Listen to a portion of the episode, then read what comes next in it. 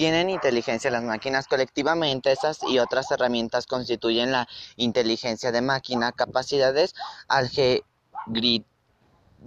de que pueden aumentar el desempeño del empleado, automatizar cargas de trabajo crecientemente complejas y desarrollar agentes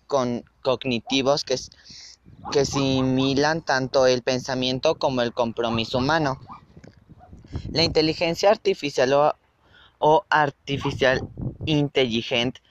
hacen posible que las máquinas aprendan de las experiencias, se asujen a las nuevas entradas y realicen tareas similares a las que